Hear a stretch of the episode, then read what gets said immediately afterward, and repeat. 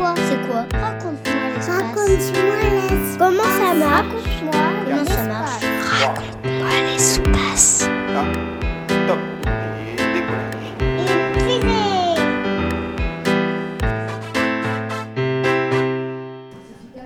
Bonjour, je m'appelle Guillaume et j'ai 9 ans. Ça sert à quoi l'espèce de, de papier jaune qu'il y a sur euh, les satellites?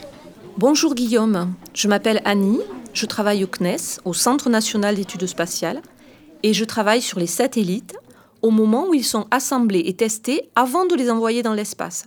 Pour répondre à ta question sur ce fameux papier jaune, c'est en fait un peu comme une couverture de survie pour protéger le satellite des températures extrêmes.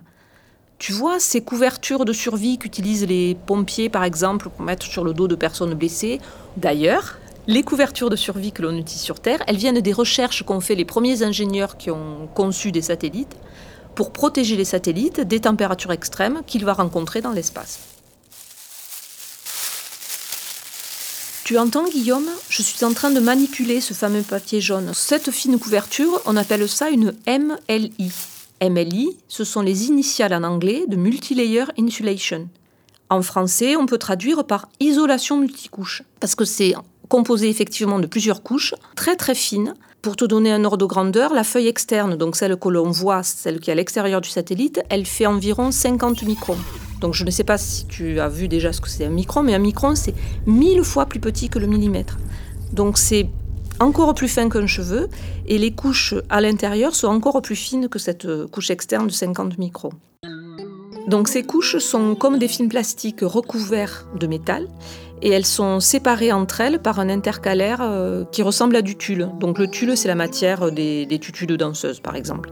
Cet intercalaire permet d'éviter que les différentes couches ne se touchent par contact en transmettant la chaleur ou le froid. Et c'est la feuille externe dont on a parlé qui donne la belle couleur jaune ou dorée à cette euh, couverture, à cette MLI. Raconte-moi l'espace.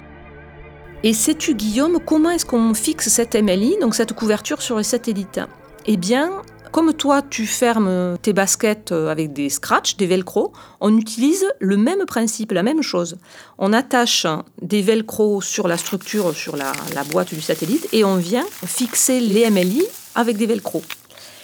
Et la fabrication de cette couverture thermique, c'est en fait comme on travaille des couturières. On fait d'abord un patron, c'est-à-dire on, un dessin, un, modèle qui tient compte de la géométrie, de la forme du satellite.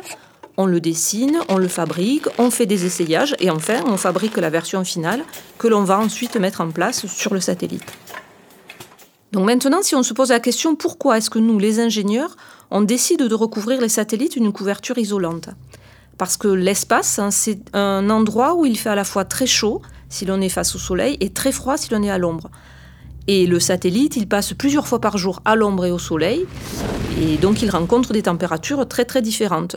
Pour te donner un ordre de grandeur des températures qu'il rencontre, ça peut être plus 150 degrés Celsius face au soleil et moins 150 degrés Celsius quand on est à l'ombre. Pour prendre une comparaison, dans un congélateur, il fait à peu près moins 18 degrés Celsius. Et en été, quand il fait très chaud, euh, 40 degrés, on a très chaud. Et le satellite, il passe plusieurs fois par jour à l'ombre et au soleil. Et donc, il rencontre des températures très, très différentes. Donc, si l'on veut que les équipements qui sont à l'intérieur du satellite fonctionnent correctement, pour que le satellite remplisse correctement sa mission, il faut qu'on lui fasse l'équivalent d'une climatisation, comme pour une maison. Et c'est ce qu'on appelle le contrôle thermique du satellite. Une bonne isolation, la MLI, et également des réchauffeurs, comme, euh, comme dans une maison, on peut installer des, des radiateurs. Et Guillaume, je ne sais pas si tu t'es déjà posé la question, si un satellite tombe en panne, si un composant qui tombe en panne, qu'est-ce qu'on fait? Eh bien, pour un satellite, s'il ne fonctionne plus, on ne peut pas le ramener au garage pour le réparer. Donc, auparavant, avant de l'envoyer dans l'espace, on fait tout ce qu'on peut pour qu'il ne tombe pas en panne. C'est-à-dire qu'on fait beaucoup de tests avant de l'envoyer dans l'espace. On fait des vérifications, des essais.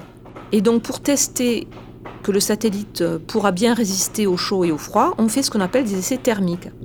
C'est-à-dire qu'on vient placer le satellite dans un caisson, une cuve thermique. Il y en a de plusieurs tailles en fonction de la taille du satellite. Par exemple, pour des gros satellites, des satellites de plusieurs tonnes, on les met dans une immense enceinte thermique qui peut faire 700 mètres cubes. Donc 700 mètres cubes, on peut, y mettre un autobus à l'intérieur. Donc c'est vraiment immense. Ensuite, on fait le vide avec des super pompes, car dans l'espace, c'est quasiment le vide. Et on a également des moyens de simuler, de reproduire des températures très froides ou très chaudes. On met le satellite au milieu de cette enceinte et on vérifie ensuite son fonctionnement. Et avec tous ces essais, on peut vérifier que notre fameuse Émilie est bien efficace et va bien jouer son rôle de protection thermique du satellite. Voilà Guillaume, j'espère avoir correctement répondu à ta question et t'avoir donné envie d'en savoir un peu plus sur les satellites et leur environnement, et devenir qui sait peut-être un futur collègue au CNES. Merci Annie Bourdette, responsable du service ingénierie et intégration au Centre national d'études spatiales. Merci. C'était Raconte-moi l'espace, une série de podcasts produite par le CNES qui répond aux questions scientifiques et spatiales des enfants, petits et grands.